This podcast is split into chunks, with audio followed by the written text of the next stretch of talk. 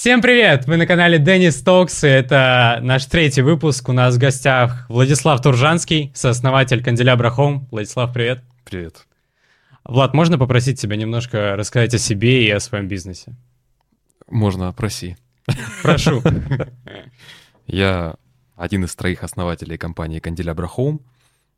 Мне 35 лет, я мы занимаемся в России прекрасным бизнесом, сделали, как нам кажется, самое лучшее из того, что есть на рынке в сегменте DIY and Household. А, клиенты нам даже положительные отзывы пишут не только в интернете, а еще и в тетради вот в этой вот бумажной. Только что вот перед подкастом сказали, что там три положительных отзыва написано. Абсолютно по их инициативе. Такое редко бывает. В общем, кто из Питера и Москвы, уже можете зайти посмотреть магазины Канделябра Home. А кто не из Питера, не из Москвы, то чуть-чуть подождите и скоро сможете. Мы темпы открытия взяли неплохие. Уже что-то, боюсь сейчас точно цифру неправильную сказать, но там 9 магазинов уже точно есть. Но, надеюсь, до конца года еще плюс 7 будет. Влад, мой первый вопрос. Как не зассать открыть огромную компанию на огромном рынке с огромным потенциалом? Слушай, тебе нужна правда или чтобы мы просто ну, красиво говорили. Мне было бы классно услышать твою историю, как э, ты справился с собой и пошел на это. Ну, в этом плане, ой, как я сейчас буду некрасиво отвечать, но я не знаю, может это кому-то понравится.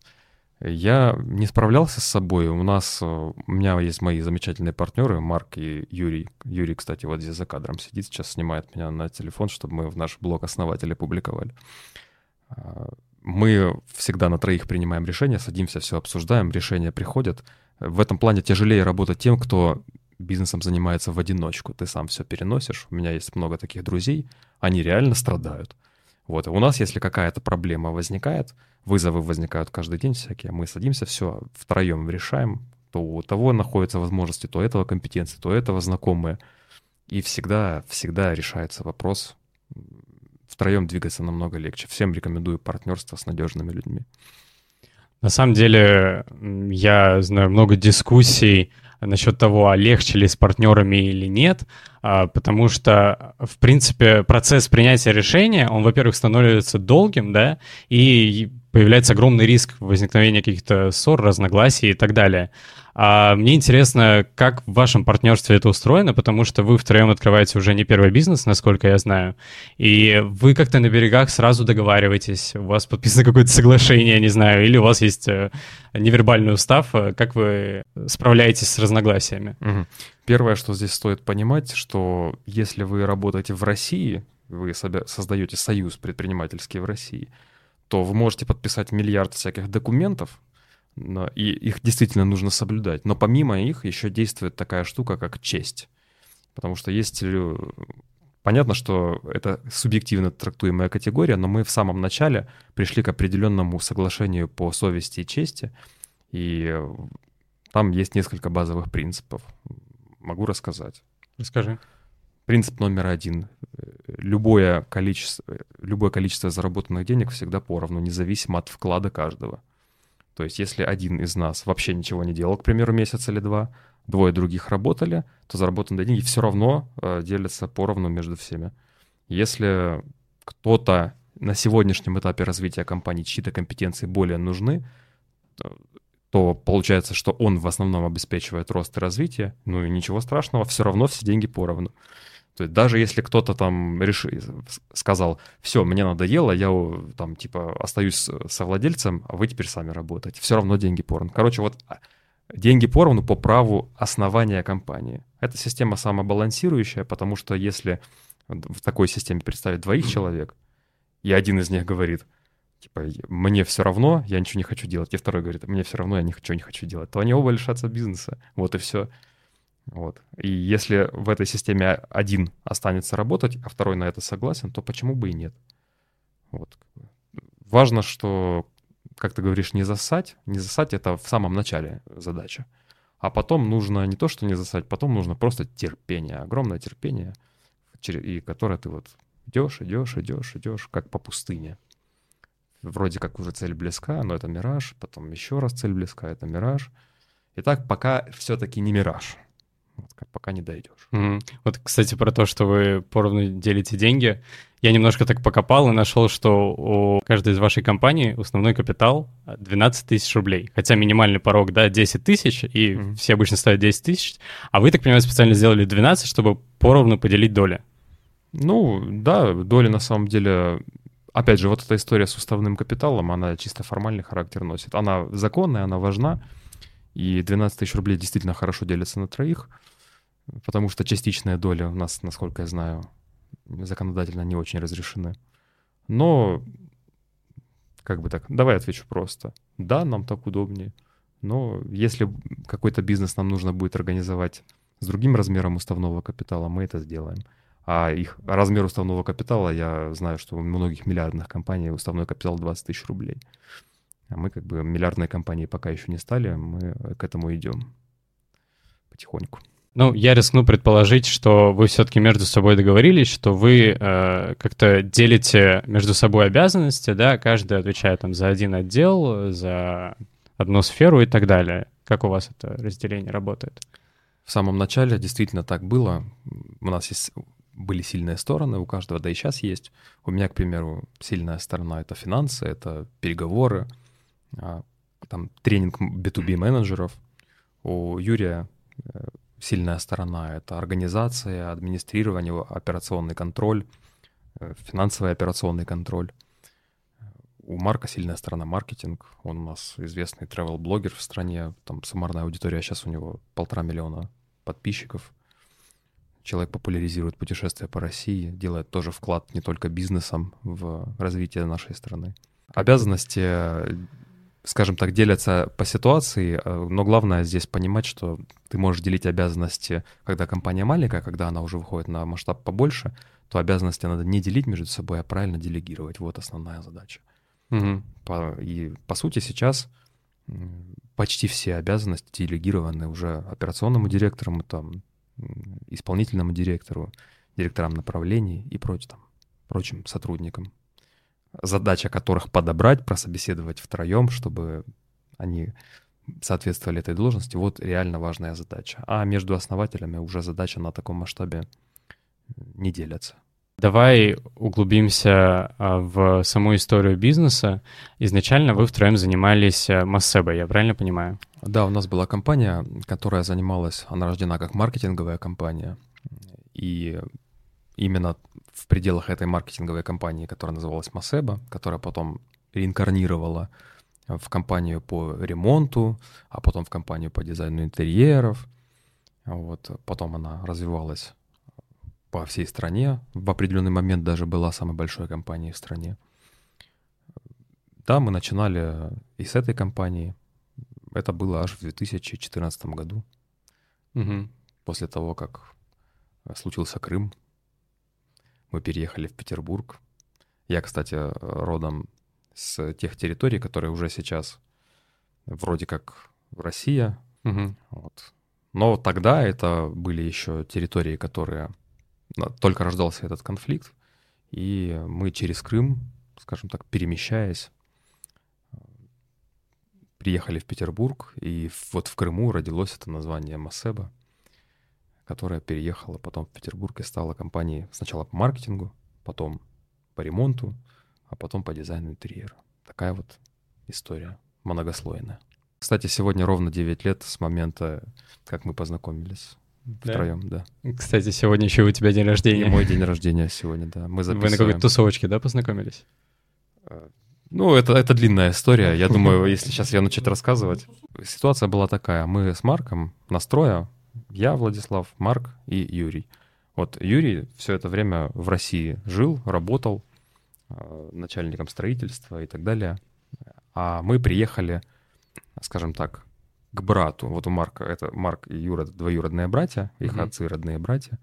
Юра нас встретил, пригласил тогда в свой дом, приютил на первые несколько дней, пока мы не найдем себе там жилье. И так вот мы разговорились, завязались образовались общие интересы в плане того, что мы начали понимать, что вместе все-таки интереснее что-то делать. Юра даже первые свои деньги инвестировал, какие-то зарплаты. Помню, первые 10 тысяч рублей на директ, там и всякие такие милые, няшные истории, которые сейчас вспоминаются уже так с, а, с романтической такой печалью какой-то о прошлом. Мгм. Вот так мы познакомились, так мы начали бизнес. Юра довольно быстро попрощался там в пределах нескольких месяцев со своей работой, которая была высокооплачиваемая. И мы втроем начали всерьез этим заниматься. А почему выбрали именно направление маркетинга? Да, с Марком мы как-то изначально маркетологами были еще в бытность, когда мы сотрудниками компании были, а не предпринимателями. Мы, я был маркетолог, и он был маркетолог.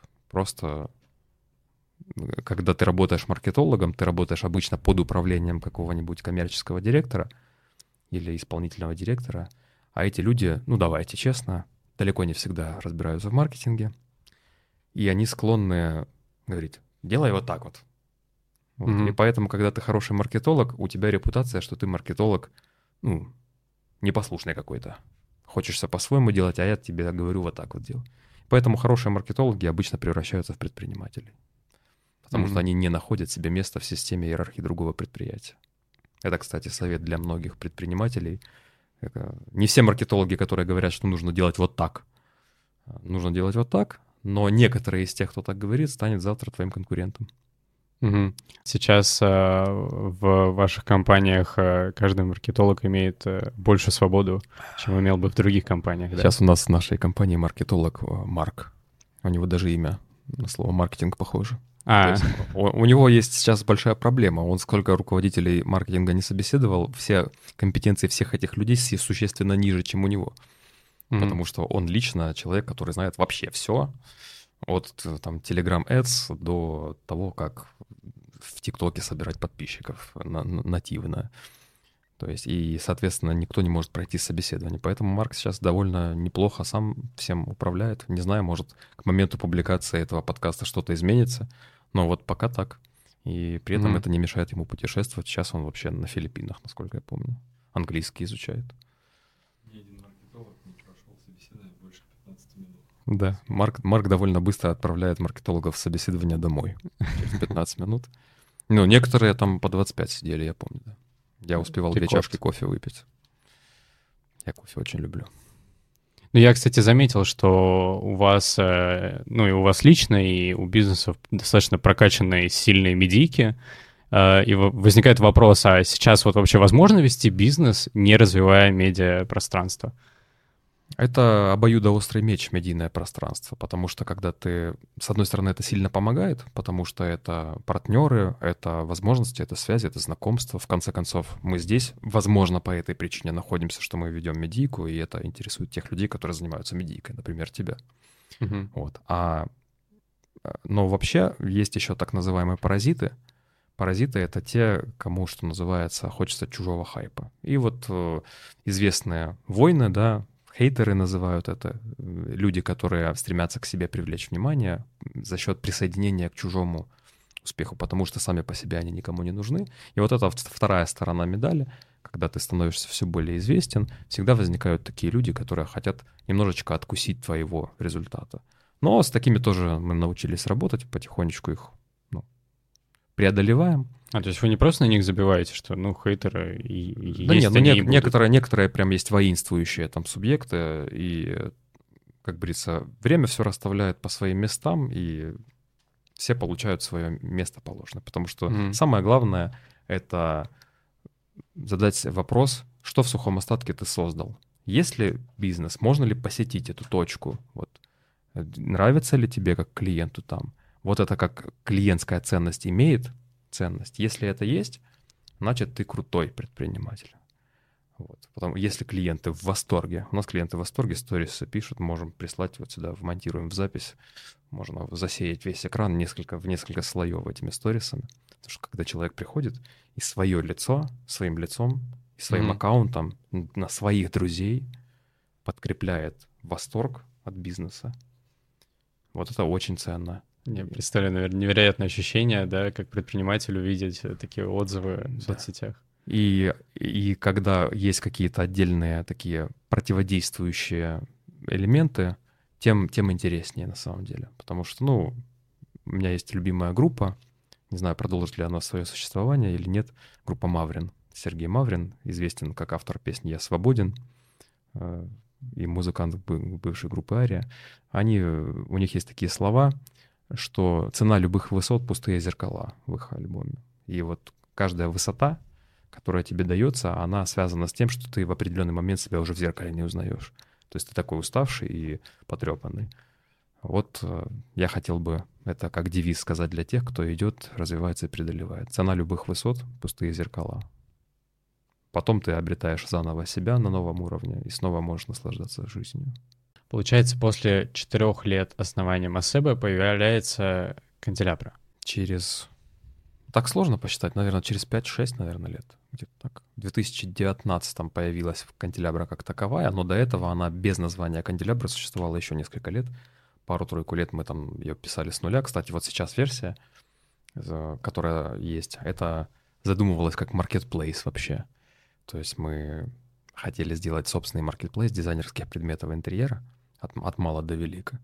Мы его, то, что вы сейчас видите в онлайне, стоит больше 100 миллионов рублей в разработке. За все время мы потратили за 5 с чем-то лет. Но мы, в конце концов, решили перейти на стандартный движок, а, который хорошо интегрируется со всем, потому что это тупо быстрее. Как можно на маркетплейсы выложить дизайны? Нет, мы сами хотели сделать свой маркетплейс. У нас достаточно медийного было ресурса. Не дизайн, не дизайн интерьера как таковой, как Ага. услуга, а предметы дизайна интерьера. Столы, ну, мелкие предметы декора и все остальное. Это все отдельная товарная группа. И Мгм. есть отдельный целый рынок дизайна интерьера. То есть дизайнеры интерьеров. Об этом Юра лучше расскажет, наверное, в следующем подкасте, да? Дизайнеры интерьеров а, это люди, которые часто покупают в разных местах всякие эксклюзивные и не очень эксклюзивные штучки, зарабатывают, конечно же, на этом. И, но мало где можно купить хорошее с гарантированным качеством, а у нас много таких поставщиков было. И мы хотели все собрать в одной точке и собрали, сделать личный кабинет дизайнера, сделали, чтобы заказывали. Мгм. Рынок этот обелить, потому что он во многом состоит, ну не на 100%, на 90% из, просто из кэша. И мы хотели как-то законности этому формату придать. Но потом поняли, что сами дизайнеры во многом не хотят, привыкли на наличке работать. А еще когда вот западные бренды объявили об уходе, в частности Zara Home и H&M Home, мы поняли, что мы лучше сфокусируемся на не на B2B, то есть не на работе с дизайнерами, а прям на работе с клиентами. Вот, Мгм. И пойдем в офлайн по большей части. Ну, собственно, отсюда и появились корни Candellabra, да? да. Я так понимаю, что э, кроме вот этой вот идеи создать маркетплейс, есть еще и такой замеченный вами пробел, что хотелось бы э, продавать, э, получается, элементы дизайна, да, э, мебель, э, интерьер в онлайне. Потому что у нас было в основном Да. оффлайн продажа, да? Да. И, и вот вы совместили две эти идеи, и получился этот проект. И я, когда впервые услышал название, э, меня оно очень удивило. Я начал гуглить, оказалось, что это такой сорт of э, подсвечник, да? Ну да. Почему вы так назвали магазин? История, на которую мы рассказывали везде, где только были в гостях и у себя. Ну, и расскажем еще раз, ничего страшного. Когда мы еще занимались маркетингом, оказанием маркетинговых услуг, мы были сильны в области интернет-магазинов, в интернет-рекламе. И к нам обратилась одна прекрасная женщина а, за, тем, чтобы мы ей создали интернет-магазин для продажи на нем преимущественно светильников. Вот этих вот. Вот таких. Тогда они только появлялись, это сейчас они уже везде, вот в таком стиле. Да, а тогда их придумал шведские бренды Globen и Philomene Style, как я как сейчас помню, э, придумали этот формат. И она их в оригиналы возила из э, этих стран, будучи логистической компанией, ей было легко. И мы для нее придумали э, российский интернет-магазин, локализацию для этих продуктов, для светильников. Канделябра назвали его. Ей понравилось, поскольку это ассоциируется с теплом, со светом, э, со всем, что ну, вот, подчеркивает ее область деятельности. Но со временем, когда она поняла, что она думала, возможно, что нужно просто открыть интернет-магазин и все будет, но когда она узнала, что нужно регулярно в рекламу инвестировать, она этот проект подзабросила. Он, хотя домен был на нее оформлен и все такое, он провалялся год, разделегировался, и в определенный момент, когда мы пришли к пониманию, что нам интересен рынок дизайнерских всяких штуковин, мы вспомнили о нем и убедились, что она, ей он больше не нужен, а он разделегировался, она его не продлевает. Но мы решили, а что добру пропадать, хороший же нейминг. Мгм. Приду, взяли его себе, и сегодня он достаточно сильно отличается от всего уныло среднерыночного, как, ну, на наш взгляд. Мгм. То есть в нем что- что-то есть такое, что как бы в хорошем смысле слова торчит. Вот. А в логотипе в первом там вот эти желтые точки, они тоже отсылают нас к огоньку, то есть к свече.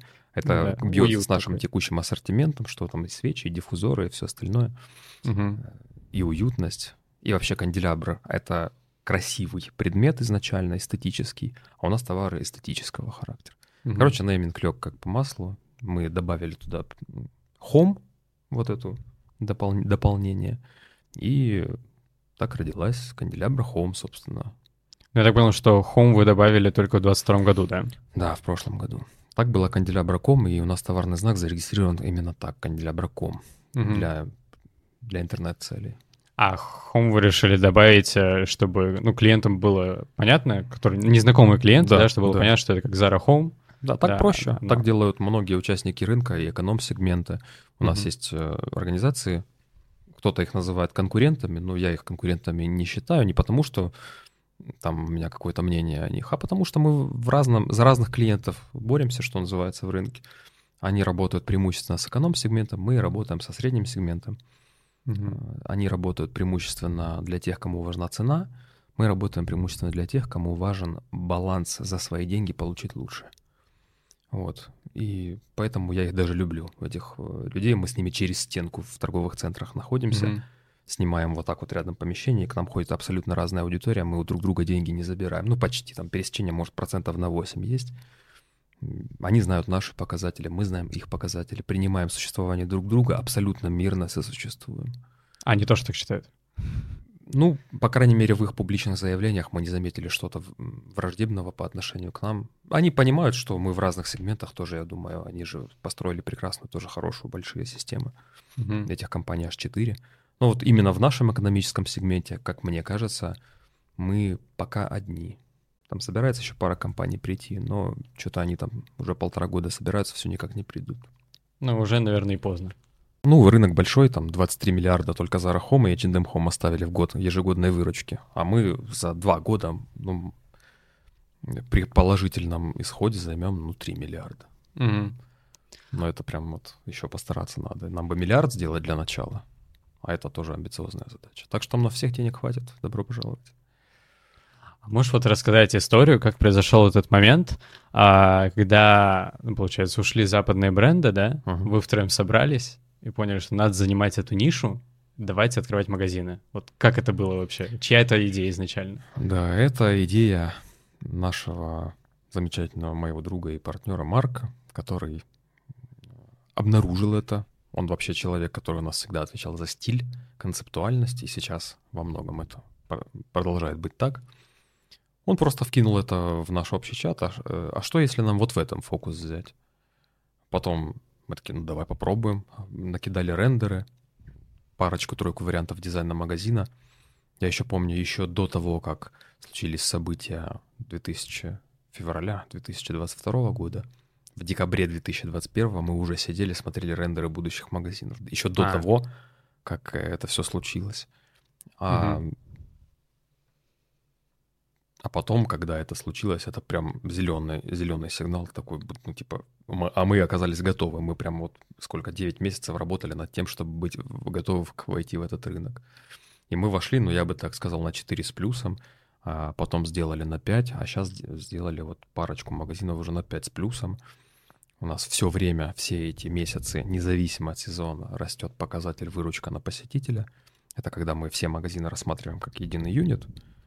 Вот суммируем всех посетителей, которые зашли в точку, и суммарную выручку всех точек. И вот это э, получается некий условный показатель рублей на зашедшего. Мгм. И вот эта штука, если по ней график построить, она все время растет независимо от сезонности. Это означает, что мы с каждым месяцем, с каждым днем умеем все больше и больше рублей получать от одного вошедшего. А значит, это мы, мы все больше и больше делаем то, что людям надо. Мгм. Вот, кстати, интересно, какие еще показатели вы постоянно тречите, чтобы понимать свою эффективность? Вообще, у нас м, целый программный комплекс написан, который трекает все. Я сейчас даже вот... У меня экономическое образование, но я сейчас даже побоюсь что-то не назвать. Ну, давай так, я вот диапазоном скажу, Да, чтобы окей. все понимали. Тречится все от э, показателя, который называется конверсия, но многие считают конверсию это соотношение вошедших и купивших, а у нас многоуровневая конверсия. Мы считаем соотношение вошедших и купивших, купивших и повторно купивших, прошедших мимо и зашедших. То есть увидевших, и, э, увидевших издалека магазин и подошедших поближе. А То как вы считаете, то есть э, клиент заходит, там датчики стоят, когда он заходит Датчики в стоят, да, Серьезно? входе, да. А так в каждом счит- магазине? Я просто не в замечал каждом никогда. магазине. Они вставлены все в э, системы антикражи, которые на в- входе стоят. Там вверху есть такие модули, которые считают. Они считают каждое пересечение в обе стороны, и потом просто показатель делится на два, потому что человек зашел и вышел. Мгм. То есть и, что, и общая цифра, а потом и в результате получается, сколько людей зашли. А вот к- трекаются люди, которые мимо идут, они уже, ну, что называется, другими, более такими колхозными методами, но все равно трекаются. Мгм. Не каждый день, там раз в недельку мы выходим в поля. Я- Мы даже опубликовал, когда сегодня, вот сегодня вышел в нашем телеграме основателя. Есть два, э, кстати, канала основателя в природе. Есть э, основатели CarPrice и м, Юду. Юду, да. Ну, и, и- они, и мы вдохновились одним и тем же фильмом про Макдональдс, скорее всего, как основатель называется. Поэтому э, они раньше появились в Ютубе, мы раньше появились там в телеге. Мгм. Как я понимаю, ни у кого никому претензий нет. Основатели бывают разные, разных компаний. Э, Мы рады тому, что все занимаются бизнесом. Ладно, вернемся к э, трекингу. Да. Трекается все, и наш лучший друг — это таймлапс. Приезжаем, вот даже сейчас, когда мы снимаем этот подкаст, вот там висит телефон, который снимает таймлапс. Таймлапсами у нас вообще все забито. Э, Снимается таймлапс раз в секунду, затем отдается на ручной подсчет, и подсчитываются люди. Хотя сейчас потихонечку уже мы надеемся перейти к автоматизированной системе на основе нейросети, которая трекает людей по таймлапсу.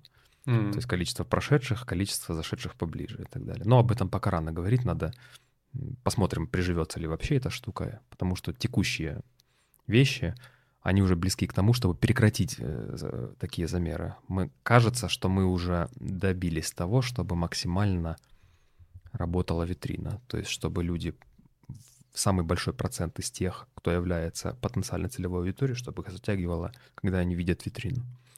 Вот, потому, потому что все последние изменения уже не приводят к существенным приростам, а первые изменения приводили.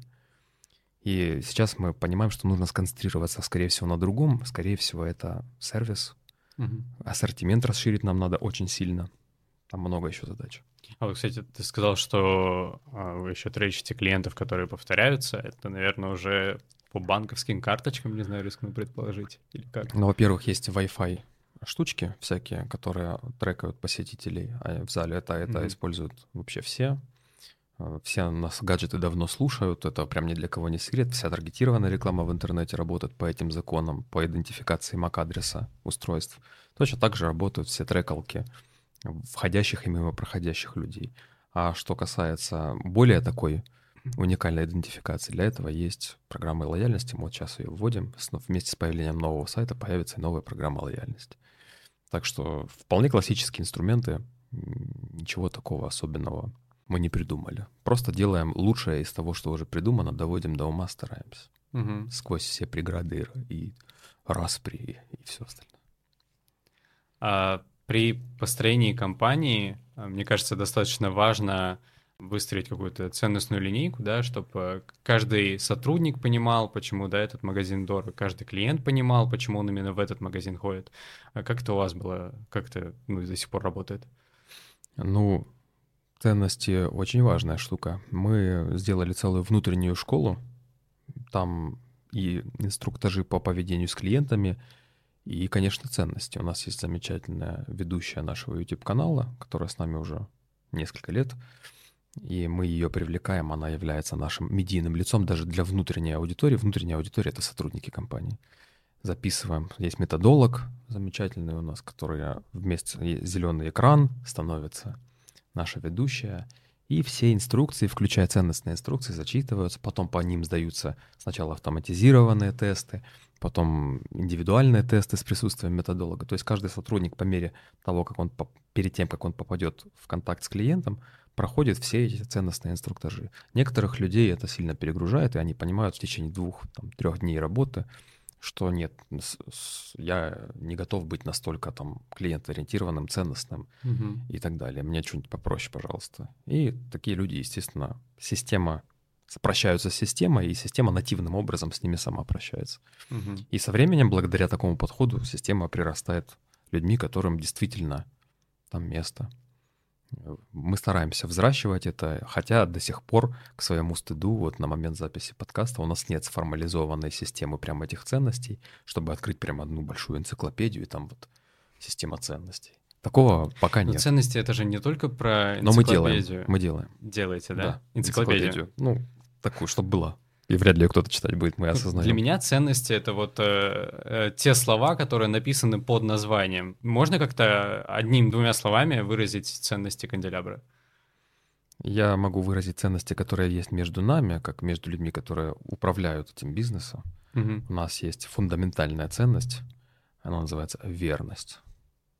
И вот когда мы начинаем, когда принимаем на себя риски, когда принимаем на себя ответственность идти до конца — когда говорим, что несмотря ни на какие проблемы, которые предстоит преодолеть, сложности, не все, все не идеальные, все люди ошибаются. И вот эта фундаментальная ценность легла у нас в основу, она у нас есть, верность. Верность к супруге, верность к партнерам, верность к друзьям. И те партнеры, которые ну, эту ценность придают, они навсегда прекращают быть партнерами во всем мире. Как и в нашем случае. Точно так же и с сотрудниками. Если сотрудник придает эту ценность, он может быть сколь угодно квалифицированным, он системе уже не полезен, потому что он ее предает в каком-то смысле. Это не то, что строительство семьи прям. Нет, ну просто по... Я знаешь, что тебе покажу просто? Чтобы ты понимал, насколько ценность работы. У меня как раз сегодня день mm-hmm. рождения. Вот у нас есть общий чат в Битриксе. Не знаю, на какую камеру надо это показать. Мои дорогие коллеги пишут мне. Владислав Владимирович, весь коллектив Канделябра Хом поздравляет вас с днем рождения. Нам особенно хочется поблагодарить вас за бесценные слова наставления и нескончаемый оптимизм. И желаем вам оставаться самим собой, получать, испытывать и вот такое видео. Скажите мне, насколько часто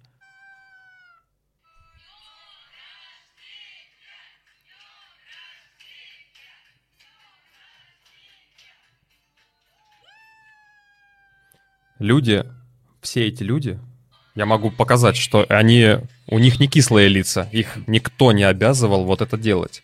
Угу. Я это считаю так. Я считаю так. А, невозможно человека, если он этого не испытывает, заставить себя стать вот под камеру и так далее. Я просто вот сегодня, а, ну не в офисе, и они просто по своей инициативе это сделали. Хотя могли бы просто меня поздравить, когда я приеду и написать. А многие написали еще и лично. Угу. Но вот что это, как, какую это ценность? На мой взгляд, это, это самая верность. Вот. Да, очень романтичная история. А потому что в, в сегодняшнем постоянно меняющемся мире, когда там у тебя, допустим, есть ценность какая-нибудь там, стрессоустойчивость, но иногда приходит такой фактор, который ломает твою стрессоустойчивость. И у тебя есть какая-нибудь ценность, там, эффективность, но ты, допустим, очень сильно устал, и у тебя КПД падает, и вот, наконец, твоей ценности эффективность. Да. То есть э, э, внешний мир, он склонен ломать все, но когда он доламывается до ядра, в ядре остается верность, верность тому, что ты изначально сказал, верность людям, с которыми ты идешь. Угу. И вот э, это для нас надежный такой круг, который нас придерживается. И люди, которые себя вводят в этот круг, становятся с нами настолько друзьями, что я с ними готов идти в бой, что называется. Сейчас тема боевых действий какая-то, ну, негативный окрас имеет. Но я в переносном смысле это сказал. Угу. Ну, я вот примерно понял, да, как вы понимаете, насколько э, человек подходит вам или нет, да, когда вы принимаете его на работу. А мне вот как представителю подросткового поколения интересно, смотрите ли вы все-таки на образование? И, может, там какие-то курсы советуете пройти, не знаю. Это такой вопрос, который имеет два ответа. С одной стороны, да, потому что изначально люди без образования в выборку не попадают. А, ну то есть вы отсеиваете, да, по образованию? HR он по многим э, профессиям отсеивает изначально первичная, давай так, первичная фильтрация списка кандидатов Угу. из э, доступных, из откликнувшихся происходит, и давай так, даже не фильтрация, какое-то слово некрасивое, а приоритизация списка. Угу. Вверху будут те, у кого есть профильное образование. С ними будет проведено первое собеседование. И если подходящий кандидат там, оттуда он будет взят из этого первого списка, спи- списка первых собеседований. То есть в этом плане образование надо. Но половина у нас вакансий занята людьми, которые не имеют этого профильного образования, с другой стороны. Поэтому оно как бы надо и помогает. И, конечно, хорошо, когда человек, который, к примеру, там, не знаю, занимается логистикой, вот учился на логиста, который понимает э, терминологию логистики и так далее. Но с другой стороны, если есть человек, который на это не учился, просто в этом последние пять лет работал и все знает, то, конечно, он тоже годится. Поэтому и Мгм. да, и нет. На самом деле важно, чтобы просто человек соответствовал должности. А это определяется классическим испытательным сроком. Угу. Вот и вся история. А тебе самому насколько пригождается сейчас свое, ты сказал, экономическое да, образование? Да, я по профессии работаю, я предприниматель. Ну, экономическое образование и предпринимательство, мне кажется, немножко разные треки. Ну да, но оно полностью применяется, хотя, конечно, то образование, которое я получал, это во многом м, экономика и маркетинг американского высшего эшелона. Смотри, сейчас э, компании в России, да, ну, понятно, что нужны деньги на развитие, да, есть там трек э, взять деньги в банке, что, наверное, не супер вау опция, да. А есть также треки краудлендинга и краудинвестинга. Я э, читал, что Канделябра э, делала такой условный pre-IPO, Мгм. да, сбор там, по-моему, 5 миллионов рублей был. Ой, не нет, это просто малый краудинвестинг, потому что мы, мы вообще до 2022 никаких никогда не брали никаких кредитных средств ни- нигде. И у меня установка была такая, которая звучит так. В кредиты зло. Да? Э, Когда ты сталкиваешься с возможностью, которая у тебя вот лежит перед тобой, но для того, чтобы тебе ее сделать, надо много денег, ты соглашаешься на, и на кредиты, и на краудлендинг, и на краудинвестинг, Мгм. потому что ты понимаешь, что те деньги, которые ты заплатишь за использование этих инструментов, они несоизмеримо меньше, чем ты, тем, те, те выгоды, которые ты получишь, успев э, занять эту возможность. Мы использовали все доступные возможности и по кредитам, и по краудлендингам, и по краудинвестингу. И сейчас мы находимся в той точке, когда мы двигаемся в сторону, собственно, при IPO. А, У нас нет никакого... Есть законы, регулирующие рекламу таких штук, поэтому я просто скажу, что есть платформа Безмол, которая является аккредитованным Центробанком платформой акционирования, что мы можем только рассказать о том, что мы сотрудничаем и двигаемся в сторону вот именно при IPO. Так что можно регистрироваться на платформе Безмол и не буду, не буду ничего рекламировать. Там закон достаточно Мгм. жесткий. А я могу инвестировать в вашу компанию как э, бизнес-ангел? Э, Есть разное понимание про бизнес-ангелов. Что конкретно ты имеешь? Ну, окей, венчурный инвестор. Возьмем вот так. Ну, наверное, еще недавно мы бы согласились. Мы даже общались с разными такими в этом понимании бизнес-ангелами. Но сегодня мы уже созрели до того, что мы ну, будем двигаться, скорее всего, в сторону акционерного общества и двигаться в пределах ближайших нескольких лет в таком формате. А затем посмотрим, насколько нам будет интересно, допустим, Мосбиржа. Ну, то есть от вас можно ждать не только при IPO, но еще и полного IPO. Все возможно. А есть какая-то отметка, когда вы начнете вот э, прям серьезно задумываться о том, чтобы выйти на биржу? Ну, тут самое главное сейчас, э, что если оттолкнуться от того, кто на бирже, на бирже компании, которые имеют достаточно большую капитализацию и большой объем рынка. То есть такие Мы сейчас имеем небольшую капитализацию, небольшой объем рынка, просто мы, наверное, самые перспективные, самые быстро динамично развивающиеся. Но вот когда мы доделаем начатое до того масштаба, это еще там, грубо говоря, три года, мы надеемся, что при IPO нам в этом поможет, то тогда, исходя из той точки, которую мы достигнем, будем принимать решения. Я там допускаю, что это будет в районе 2026 года. М. Но пока это вот расцениваем это как мои предположения физлица. Вот так. Мгм. Ну, я имел в виду, что есть какой-то финансовый показатель, после которого вы задумаетесь об этом. То есть, например, там, не знаю, капитализация в 10 миллиардов. Нет, такого показателя нет. Скорее, это решение будет принято ситуативно на основе того, что мы будем... Какие приоритеты будут развития, исходя из того, что мы сделаем за эти годы. Мгм.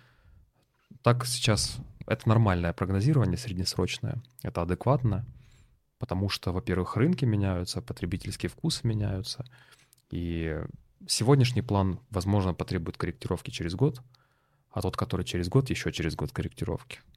И та компания, которая сегодня, она, да, она видится огромной, большущей, больше, чем бывшие западные наши коллеги, которые Мгм. наших потребителей чуть-чуть э, вытерли об них ноги и чуть-чуть ушли.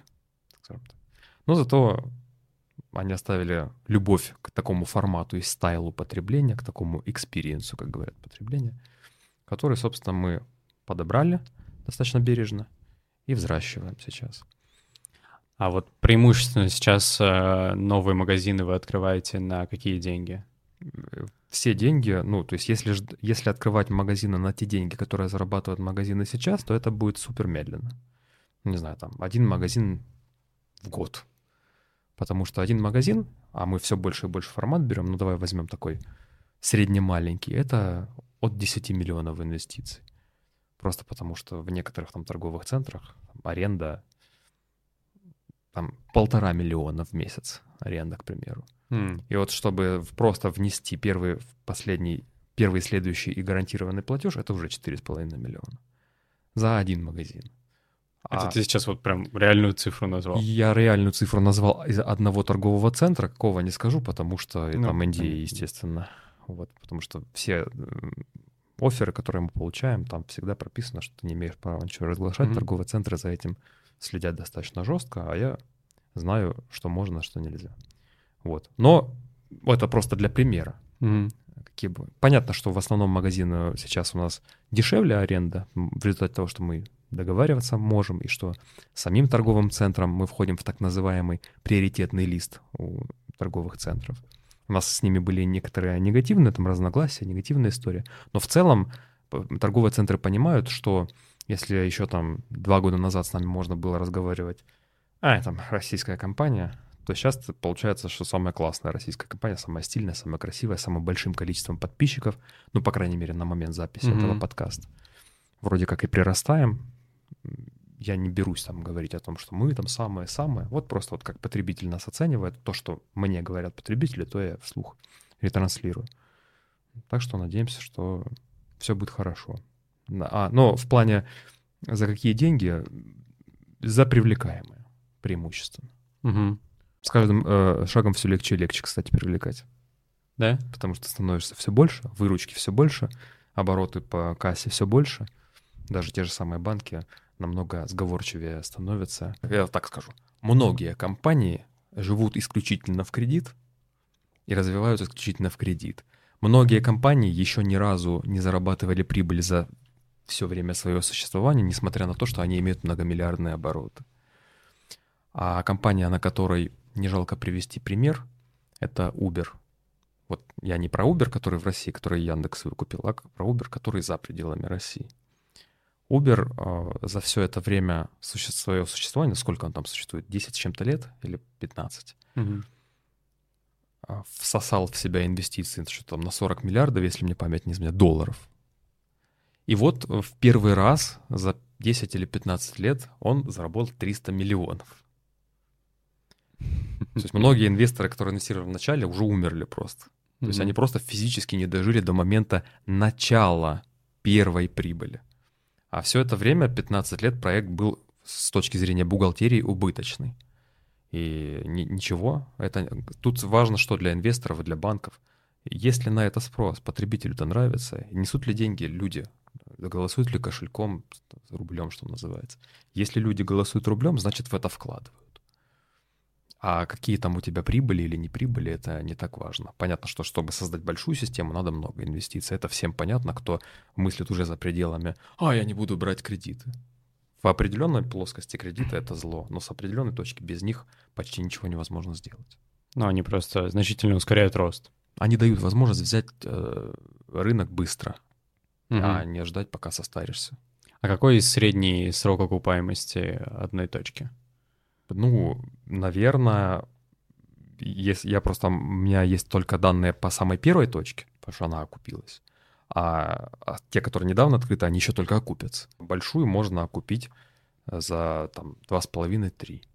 Маленькая — это 50 квадратных Да. метров примерно, да? Но опять же, если мы говорим по данным этого года, если мы этот пока подкаст кто-то смотрит там позже, вре- времена изменились какие-то снова, и надо всегда данные снимать на вот на текущую точку. Так что я говорю, все, любые озвученные данные всегда устаревшие, как говорят, Мгм. потому что они базируются на прошлом опыте. Вы часто говорите про э, цели вашей компании, то есть это 240 точек и 1 миллиард. А, давай сначала поговорим про 240 точек. Во-первых, откуда вообще такое количество? Ну, можно было любое круглое число взять, а вы остановились именно на 240. Почему? Вообще цифра во многом спонтанная, то есть она не связана с каким-то там м, этим самым, ну как, глобальным четким финансовым планом, но я тебе просто приведу такой базовый расчет. Вот смотри, а, мы знаем, что 23 миллиарда рублей — это рынок, который остался ежегодного спроса от двух ушедших западных компаний — H&M Home и Zara Home. Ну, еще там Lush была компания, ну, ее то и Икея была компания. Вот если мы просто посчитаем математику, что одна точка, делающая выручку в месяц там, условно, 3 миллиона рублей, умножить на 12 месяцев, умножить на 240 точек. Вот, давай сейчас. Ну, будем считать, не будем. В общем, если... Ну, давай, давай. Ну, интересно же. То есть вы просто поделили рынок на, э, получается, то, сколько одна точка может принести. Да, я- мы на самом деле хотелось бы докачать каждую точку до состояния выручки там 4,5 миллиона, но это Мгм. амбициозная задача. Сейчас это не так. Но вот просто посчитаем, э, исходя из целевой э, выручки, Мгм. к которой мы стремимся зафиксировать как среднее значение, в 3 миллиона рублей в месяц в среднегодовом выражении. То есть неважно, это, скажем, высокий или низкий сезон, вот среднебольничная за год. 3 миллиона, одна точка, средняя. Какая-то больше, какая-то меньше, но в среднем 3. Умножить на 12, вот простой расчет для школьников, что называется. Это выручка одной точки за год, правильно? Равно 36. Если точек 240, Мгм. то есть это 36 миллионов выручка одной точки за год. Если 240 точек, сейчас, 36 миллионов, вот, Мгм. умножить на 240 точек. 8 миллиардов 640 миллионов ежегодной выручки. Это сколько от, 20, от 23 Ну, треть миллиардов? рынка. Треть рынка. То есть это до того, чтобы тебя не, не признали монополистом. М. То есть это достаточно большая доля рынка, но она еще не подлежит, э, что называется, применению антимонопольного законодательства. Поэтому, если мы говорим об амбициях, да, чисто таких вот мысленных, то это вот связано с занятием доли рынка. А рынок, безусловно, будет занят не только нами, рынок большой. Тут э, даже западные компании, вот втроем были, которые я озвучил, прекрасные компании. Спасибо им за то, что они тут нам оставили этот рынок. Огромное человеческая благодарность. А сколько точек у вас уже сейчас открыто? 9, сейчас вот десятую открываем в Москве. И при этом 240 точек — это до конца 2024 года. Мы не успеем, это уже сейчас понятно. Мы не успеем, но вполне возможно, что при положительном стечении обстоятельств мы можем успеть, э, допустим, 100 к концу Мгм. следующего года. А к концу этого, ну, максимум, что мы успеем, с учетом нашего текущего текущих возможностей темпа, это еще плюс 7. Вот, плюс 7 точек. Мгм. То есть, э, ну, 8 десятков точек вы откроете в следующем году. Примерно. Грубо говоря. И это, исходя из сегодняшнего плана и того, что мы называем положительным сценарием. Мгм. сценарий может быть разный, и политические могут быть разные события, и экономические. И вспоминаем 2020 год, где торговые центры за ключ закрытые стояли, и там трафика не было вообще, там умирало столько бизнесов, что просто уму непостижимо. Сколько людей просто ну, обанкротились тогда и так далее. Потому что это же не признавалось у нас э, в стране, да и, в принципе, нигде в мире не признавалось ничем как-то форс-мажорным. Типа нормально, ничего страшного, что трафик остался одна десятая трафика в торговом центре. В общем, Мгм. всякое возможно. И поэтому долгосрочное планирование в России все еще невозможно. Мы к этому стремимся, слава богу, вроде экономика становится сильнее, показала свою устойчивость на фоне последних событий. Это дает хорошие надежды. Мгм. Так, а вторая цель э, 1 миллиард. 1 миллиард — это стоимость компании, Нет, это ежегодная выручка. А, ежегодная выручка, Да, да? и тоже это не соизмеримое. 240 точек это не равно миллиард. 240 точек это равно 8 миллиардов. Мгм. А миллиард это просто цифра, которая хорошо звучит. Э, И как- когда достигнем первый миллиард, мы будем говорить, мы идем ко второму. далее. Сколько будет в этот момент точек? Ну, посмотрим. Ну, то есть сейчас 1 миллиард выглядит как достаточно реальная цель к 2024 году. Да, сто процентов мы ее преодолеем, если, опять же, при прочих равных условиях. Мгм. Если все, что сейчас запланировано и к чему мы идем, состоится, включая все за и против, они взвешены, оценены риски, то да, мы даже, ну, наверное, преодолеем миллиард, будет миллиард, может, 180 миллионов, примерно такую цифру сейчас скажу. Но, конечно, э, сегодня мы еще не в этих цифрах, но планировать надо, и мы заявляем это как свой план, это абсолютно реально. Мгм. Вот, опять же, берем простой калькулятор. 3 миллиона на одну точку умножить на 12 месяцев. Игнорируем здесь сезонности, опять же, для упрощения. 36 точек. Умножить на 100 точек. Вот уже 3 миллиарда 600 миллионов. Мгм. А если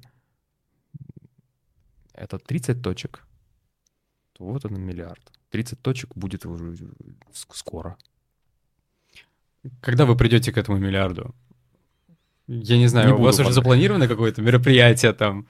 Или что произойдет? произойдет следующее. В э, основателях и в Телеграме, и везде, в нашем блоге, цифра, как мы идем к миллиарду, сменится, как мы идем ко второму миллиарду. Вот что произойдет. Ничего не произойдет. Мгм. Мы как-то это, это- это праздновать бесп- бессмысленно.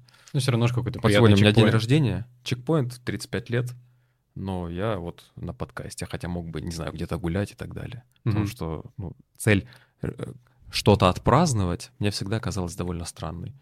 Потому что надо жить все время, получать удовольствие все время, а не один раз в году. Точно так же и с миллиардом. Ну, миллиард, ну и что? Ну, и ради бога, как бы ничего страшного. Два миллиарда, полтора, какая разница? Это все цифры придумали люди. Мгм. Празд- праздновать нужно каждый день, который ты просто живешь вокруг, когда вокруг тебя верные тебе люди, друзья. Вот что надо праздновать, на самом деле. Ну, ты же все равно себя как-то вот, морально настраиваешь, что вот есть цель, миллиард, ты к ней идешь, и потом как будто бы ты должен получить какую-то дозу дофамина, да, как-то, я не знаю, расслабиться, отдохнуть и перейти к следующей цели. Опыт показывает, что когда приходишь к цели, измеримой, да, как, ну, как по смарту, ты не получаешь дофамин. Ты получаешь... э, На самом деле организм такой говорит, ну все, мы, мы достигли цель. Наступает вот это глобальное комплексное расслабление, и вместо дофамина наступает прострация и пустота. Мгм. потому что цель выполнена, новой еще не было. И вот это ошибка всех целеполагальщиков. То есть под, под жестким целеполаганием, под смарт-задачами, под всеми цели достигаются, безусловно. Но после достижения этой цели обычно очень сложно поставить другую. Мой тезис сейчас такой, что цель должна иметь промежуточные чекпоинты, праздновать которые не имеет смысла. Я просто отмечаю их и иду дальше. Я отмечаю и иду дальше. Чтобы не дать себе выбиться как-то, да, из Да, потока. потому что если ты попадешь в эту дыру эмоциональную, тебя это разрядит, уничтожит и, и сотрет. А без основателей А в России, по крайней мере, бизнесы плохо работают. Всегда нужны идейные люди, стоящие во главе. Угу. А насколько вся эта история с целеполаганием вообще помогает э, сохранять какую-то мотивацию ежедневно? В определенный жизненный период без целеполагания вообще никуда. Там надо прям себя установками зажать со всех сторон, все расписать, на холодильник повесить там план на день, в, в календаре себе план на день, вечером записать план на завтра. Это все определенный участок жизни очень важно. Очень важно это пройти, пока ты не понимаешь, что ты не железный. Все, жизнь все время в этом режиме, я считаю, невозможной. По, по крайней мере, для человека, который выращен, вырос в российском менталитете, в нашем. Это больше американская культура, на мой взгляд. На, наш э, человек, я считаю, так действует. Он действует по сценарию, чтобы добиться максимально быстро того, чтобы делегировать. И вот э, это наша стратегия. Угу. Впахиваешь, впахиваешь, впахиваешь. Твоя задача как основателя, пока у тебя нет компетентного лица, куда делегировать, сделать V1.0, так скажем, какого-то бизнес-процесса. Это все. Ты после этого э, вахту сдал как, как предприниматель. Ты должен... Следующий разумный шаг — это нанять человека компетентнее себя в этой области, чтобы он сделал V2 из твоего начинания. Угу. Вот и все. А хороший сотрудник, он часто не может начать создать изначальную версию, иначе бы он предпринимателем стал. В этом сила предпринимателя — создать изначальную версию. Стартап как бы, да? А хороший сотрудник, он компетентный спец, управленец, он может начатое превратить в лучшее. Угу. А вот внутри команды э, сотрудников какая система мотивации у вас работает сейчас? Всякая. Мы есть и премия. Для кого-то есть премия, для кого-то процент от э, каких-то продаж. Допустим, для сотрудников, которые работают в торговых точках, есть многоуровневая система мотивации. Если ты знаешь э, товар и сдал хорошо экзамен, если сдал плохо экзамен, сколько процентов от продаж ты получаешь и какая ставка у тебя. То есть она динамически меняется. Я не буду сейчас... Экзамен именно по ассортименту? Да, конечно. А, а как заходит человек, просит помочь, как его... Ты же должен знать все. Угу. То есть и... каждый сотрудник, он сдает экзамен, относительно да. этого он имеет если процент. Он, если он э, хорошо знает ассортимент, это означает, что он хорошо поможет, это означает, что у него больше продаж будет, и мы еще дадим больший процент от продаж такому человеку. То есть mm-hmm. мы стимулируем так, чтобы человек зарабатывал больше. А чтобы зарабатывать больше, логика простая. Ты должен все хорошо знать, потому что у тебя тогда будет хороший результат экзамена, хорошая конверсия в продажу, у тебя больше будет денег. Мы заинтересованы, чтобы люди у нас зарабатывали больше, да. а не меньше. Я уже не первый раз встречаюсь с такой системой, где э, каждый сотрудник, грубо говоря, как самозанятый, да, работает сам же на свой оклад. То есть чем больше он, чем более он эффективен, тем больше он получит. Ты имеешь в виду без фикса? Ну, я так понимаю, что у вас и фикс есть тоже? Есть. И процент, да, соответственно. Да. Но это, это не означает, что вот опять же, если через год кто-то это смотрит э, подкаст, и это не означает, что сейчас осталось на этом. Все, mm-hmm. мы, все, все постоянно меняется, по-всякому было и по-всякому будет. Смысл любой конкурентоспособной системы то, что она постоянно подстраивается. Но на данный момент так, да, действительно. А, как мне кажется, мотивация очень часто помогает э, вдохновение, и откуда ты его вообще берешь? Вот что тебя так вдохновляет, что ты готов быть э, каждый день замотивирован и работать на все сто? Пальцев не хватит загибать. Вдохновляет все. Меня вдохновляет, ну, моя жена меня вдохновляет, это, мои партнеры меня вдохновляют. История моей жизни, пройденный этап э, жизни вдохновляет, то, что мы через такую прошли тяжелую ситуацию, что ну, много людей через тяжелое проходили почти каждый предприниматель. Это меня вдохновляет, стимулирует меня, мотивирует желание жить в, за пределами бедности, за пределами какого-то базового достатка. Мне хочется, пока я жив, наслаждаться этой жизнью. Для этого надо развиваться. Мне нравится музыка.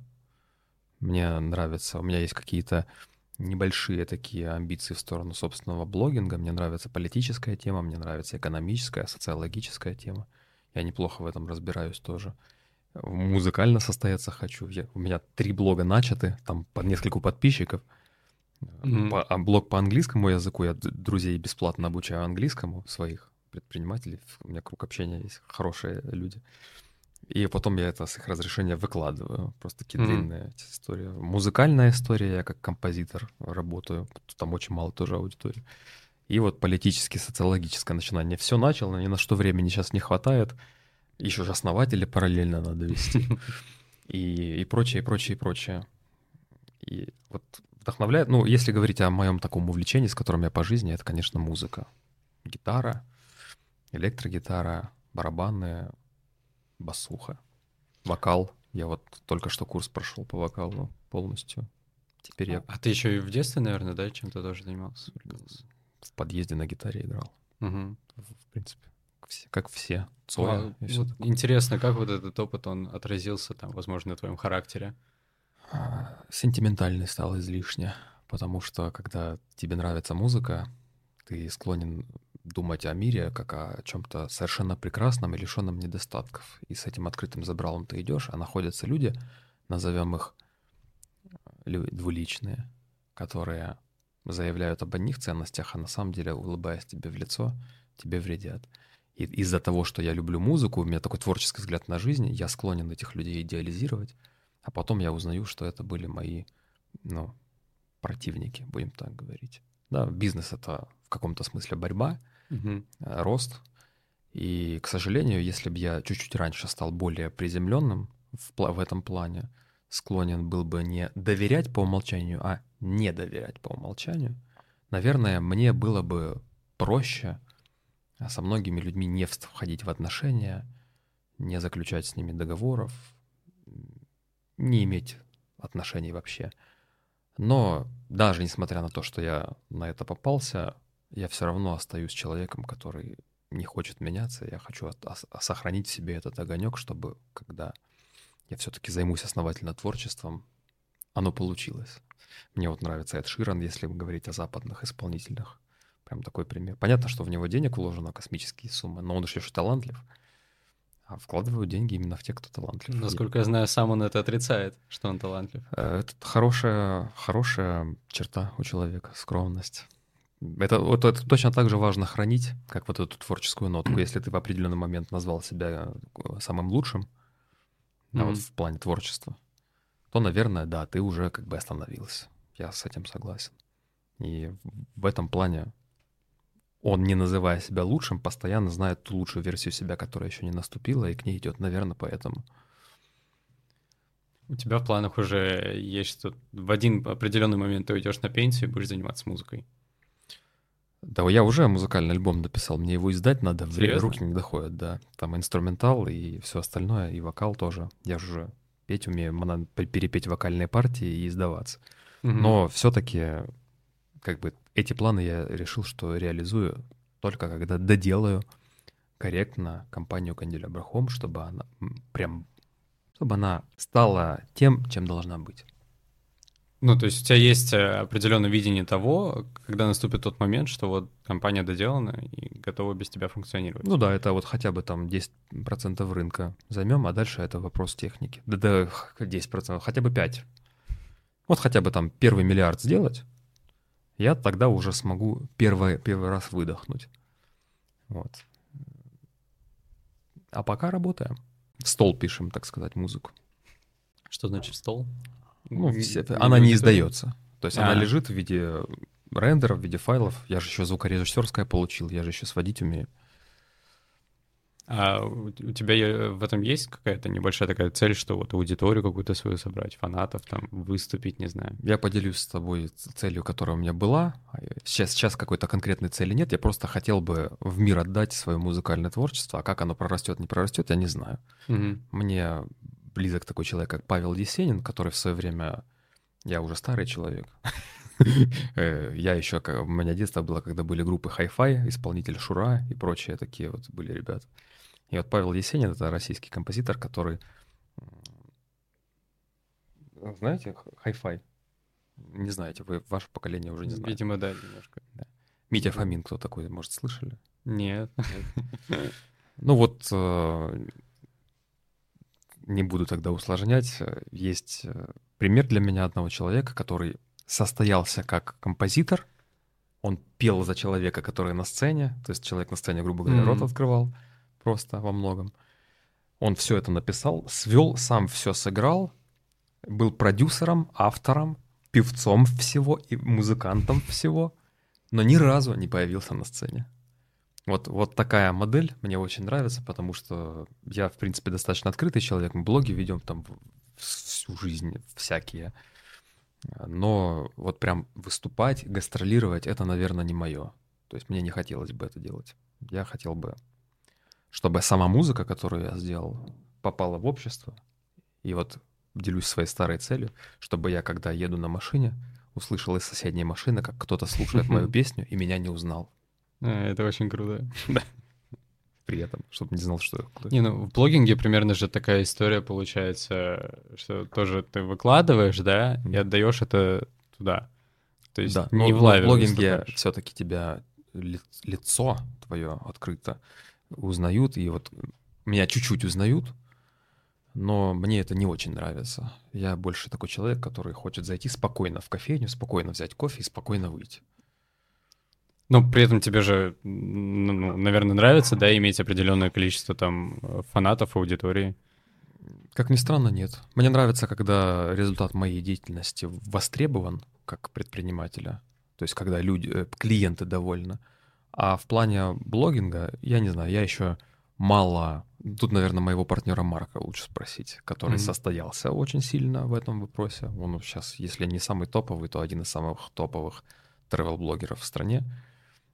Вот, наверное, его мнение здесь будет более авторитетно. А mm-hmm. у меня об этом стоит спросить, наверное, через несколько лет. Я пока не знаю. Ты сказал, что музыка на тебе отразилась, э, ну, грубо говоря, да, что у тебя появились такие розовые очки, и ты доверяешь э, людям, а, соответственно, были совершены какие-то ошибки. Да. А вот какие ошибки были, вот, которых ты прям жалеешь? А, вообще, наверное, когда ты проходишь любой шаг в жизни, оглядываясь назад сразу после его совершения этого шага, ты уже, уже, уже начинаешь сожалеть практически о любом, потому что видишь, как можно было сделать лучше. И в этом плане я одновременно сожалею, наверное, обо всех своих шагах, но и одновременно их благодарю за то, что они были, потому что я благодаря каждому поумнел сильно. И вот сейчас версия меня, которая сейчас вот тут в этот микрофон разговаривает, она mm-hmm. сильно отличается от той версии меня, которая еще три года назад, допустим, отвечала на те же самые бы вопросы. И, возможно, будущая версия меня на эти же вопросы через три года ответит совершенно иначе. То есть вот это изменение — это та фундаментальная ценность, постоянная адаптация, которая вообще свойственна для выживающих видов. Ну, то есть это не ошибки, это опыт. Это не ошибки, это опыт. В этом плане я, наверное, не хотел бы на чем-то останавливаться. Я могу так сказать. Все ошибки и все, и всему благодарность, все опыт. Из всего ты должен уметь извлечь пользу. Вообще в каждом событии это не, не очень на поверхности лежащая вещь.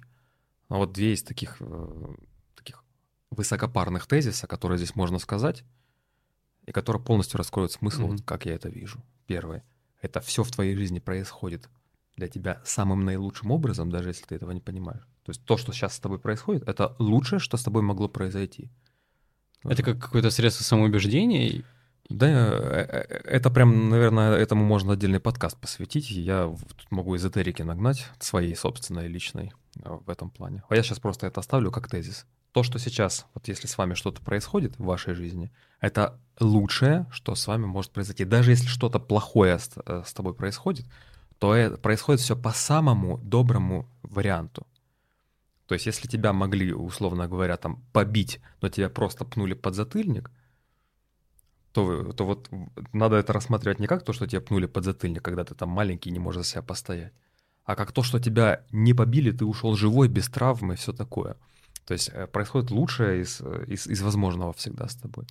Вот когда ты смотришь назад, как бы достаточно легко сказать, что это самое лучшее. А когда с тобой это только произошло, вот только тебе дали подзатыльник, но ты же не станешь думать, что, блин, а могли и побить. Смысл, э, в этом смысл взросления. Потому что когда ты малоопытный в жизни, ты смотришь на все и видишь в этом то, что произошло. Ну, например, там, тебя кто-то ударил, да, опять же, такой банальнейший пример, и ты видишь в этом удар. А на самом деле, э, когда это результат сформированных ранее отношений, твоего позиционирования себя в обществе, твоих отношений с тем, кто тебя ударил, твоих мер, по, которые ты принял раньше для того, чтобы это произошло или не произошло, то есть это всего лишь одна точка следствия, которая выражается в этом ударе. И, и эта точка, вот мой тезис, это самая лучшее, что с тобой могло произойти. То есть все самое плохое не происходит. Происходит, даже если плохое, это происходит по самому щадящему сценарию. Я вот здесь вот сейчас заметил такую нотку. Нет ли такого, что вот ты за все берешь ответственность на себя, за то, что случилось с тобой, даже, возможно, где ты не особо и контролировал, ты все равно ответственен? Не, я не знаю. Те, кто в отношении меня в чем-то виноват, пусть сами несут ответственность. Я не хочу брать за них на себя ответственность. Я считаю, я им просто благодарен, если мы говорим о каких-то там, да, прошлых там обидах или каких-то таких ситуациях, через которые каждый человек проходил в процессе становления. Я просто склонен, а, как предприниматель, из всего извлекать пользу. Вот в каждом событии есть польза. Даже в какой-то тяжелой болезни есть всегда польза. Ее со временем начинаешь видеть. И это второй тезис, который я хотел сказать. Угу. Все, сам, все происходит по наиболее безопасному сценарию, и во всем есть польза. Только ты вот эти две вещи принимаешь, ты сразу начинаешь на мир смотреть не на то, что сейчас происходит, а на то, что предваряло эту точку, и на то, что из нее последует. Угу. А вот из своего предпринимательского опыта какую главную пользу ты вывел? Верность. Все это, та же верность. Это, это ценность, которая осталась в, само, в самой глубине. Нет ничего э, круче, чем, чем эта история. Потому что угу те люди, которые с тобой остаются, идут, принимают твои изменения, понимают твои недостатки, готовы принять это и пойти с тобой, потому что они когда-то э, с тобой договорились о том, что мы твои партнеры, мы твои друзья, мы твои там товарищи. И если они продолжают следовать, несмотря на какие-то проблемы или сложности, разногласия, то вот это высшая ценность. По крайней мере, мой сегодняшний э, возраст накопил такой опыт. А там посмотрим. Может, есть какая-то еще более фундаментальная вещь. Но что Юра сегодня на подкасте, что я скажу это и подпишусь. Угу. Его просили вот у Юры э, сказать, скажи тезис, который вот самый главный, который ты бы написал. И он сегодня написал верность. Я, если ты бы у меня это спросил, я бы сейчас тебе вот здесь прям написал в центре кадра. Угу. А если углубляться в такую более бизнесовую историю, какие главные факапы там у вас были и как вы с ними справлялись? Мне со, со временем перестало казаться правильным такая история, как брать людей с горящими глазами. некоторые люди говорят, я хочу у вас работать, я хочу у вас работать. Вот, но вот это, это годится для фазы стартапа, потому что именно на энтузиазме понимается версия V1.0 или я бы даже так сказал, V0.1, вот так. Но как только речь заходит о хоть каких-то минимальных компетенциях, которые ложатся в основу продукта, то сразу нужна уже прям фактическая компетенция. А горящими глазами невозможно дом построить просто от того, что ты бегаешь со шпателем вокруг, вокруг э, котлована. Или надо все-таки компетенция. Угу. И вот тут вот эти люди с горящими глазами очень часто, есть исключения, но очень часто эти люди быстро выгорают. Опять же, слово про горение тут уместно. Поэтому иногда оказывается, что э, нет универсального вот этого «я хочу у вас работать, и обязательно их надо брать». Это факап вот был.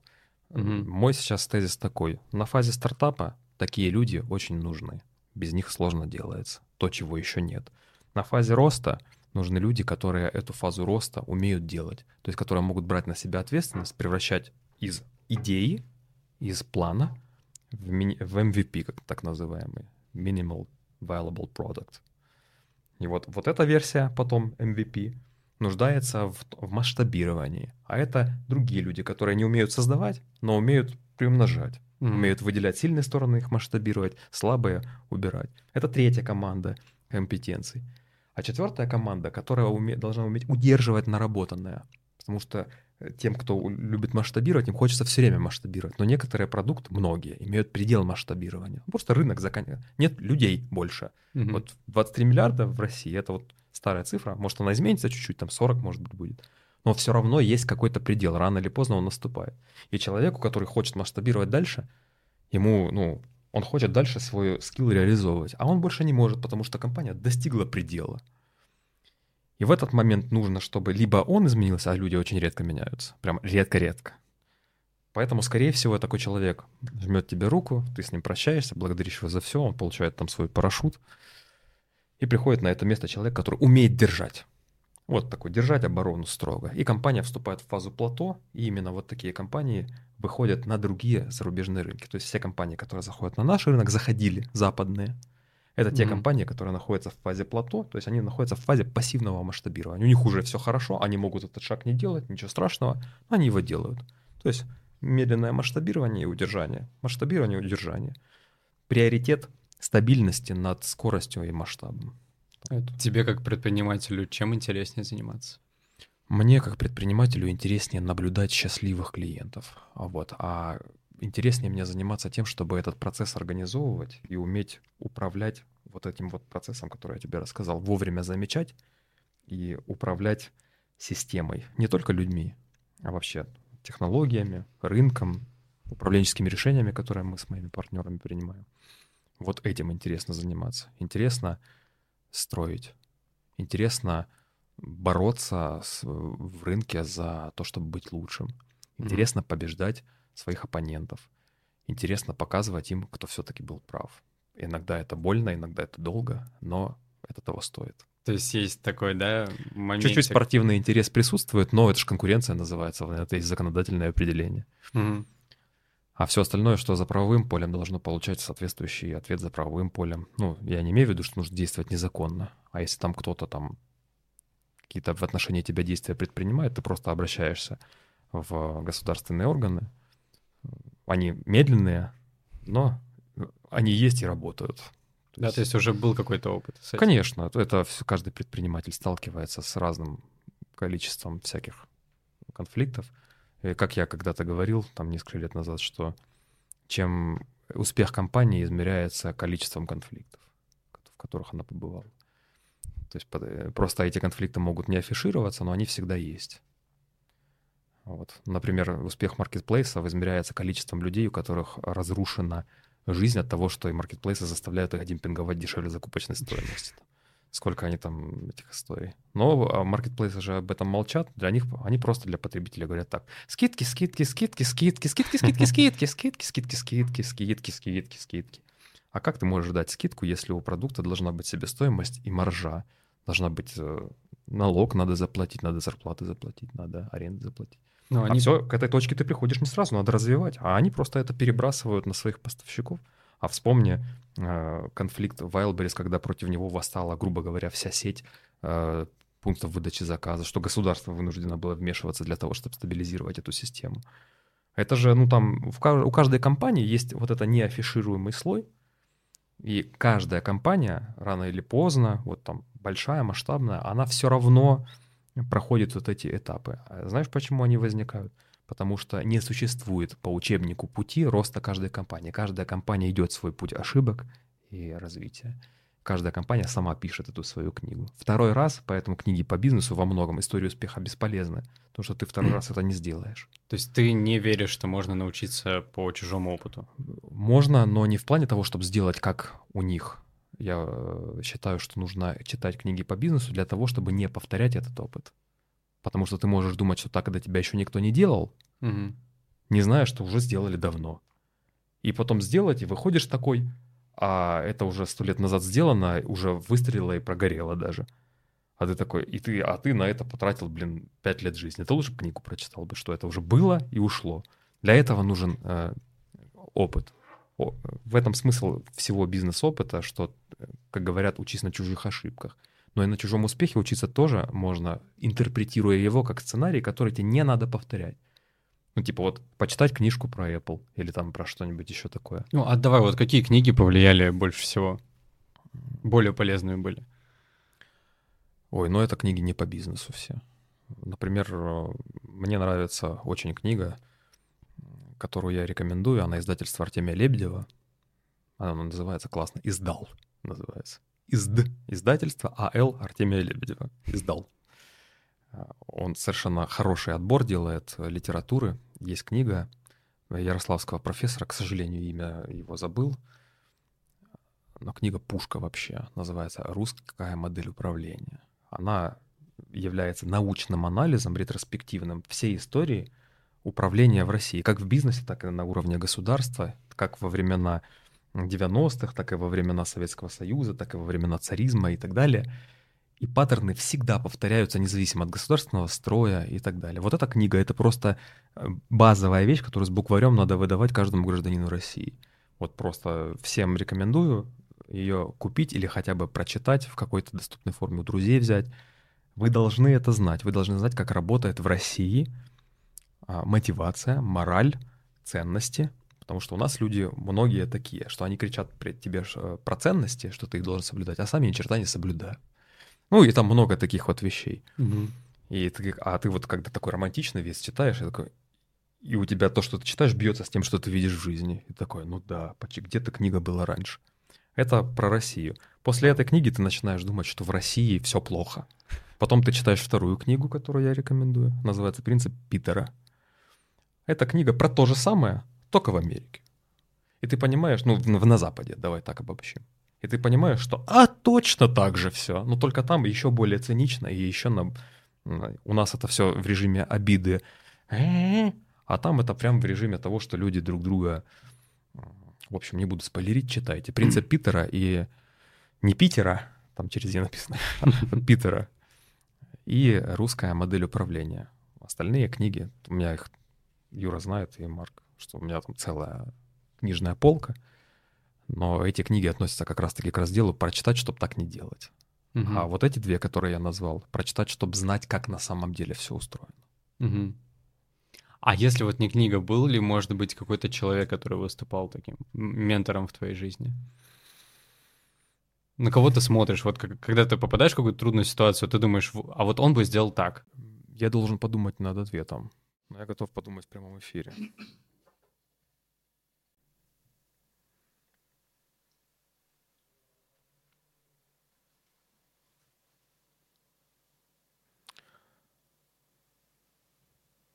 Давай отвечу. В... э, Дисклеймер.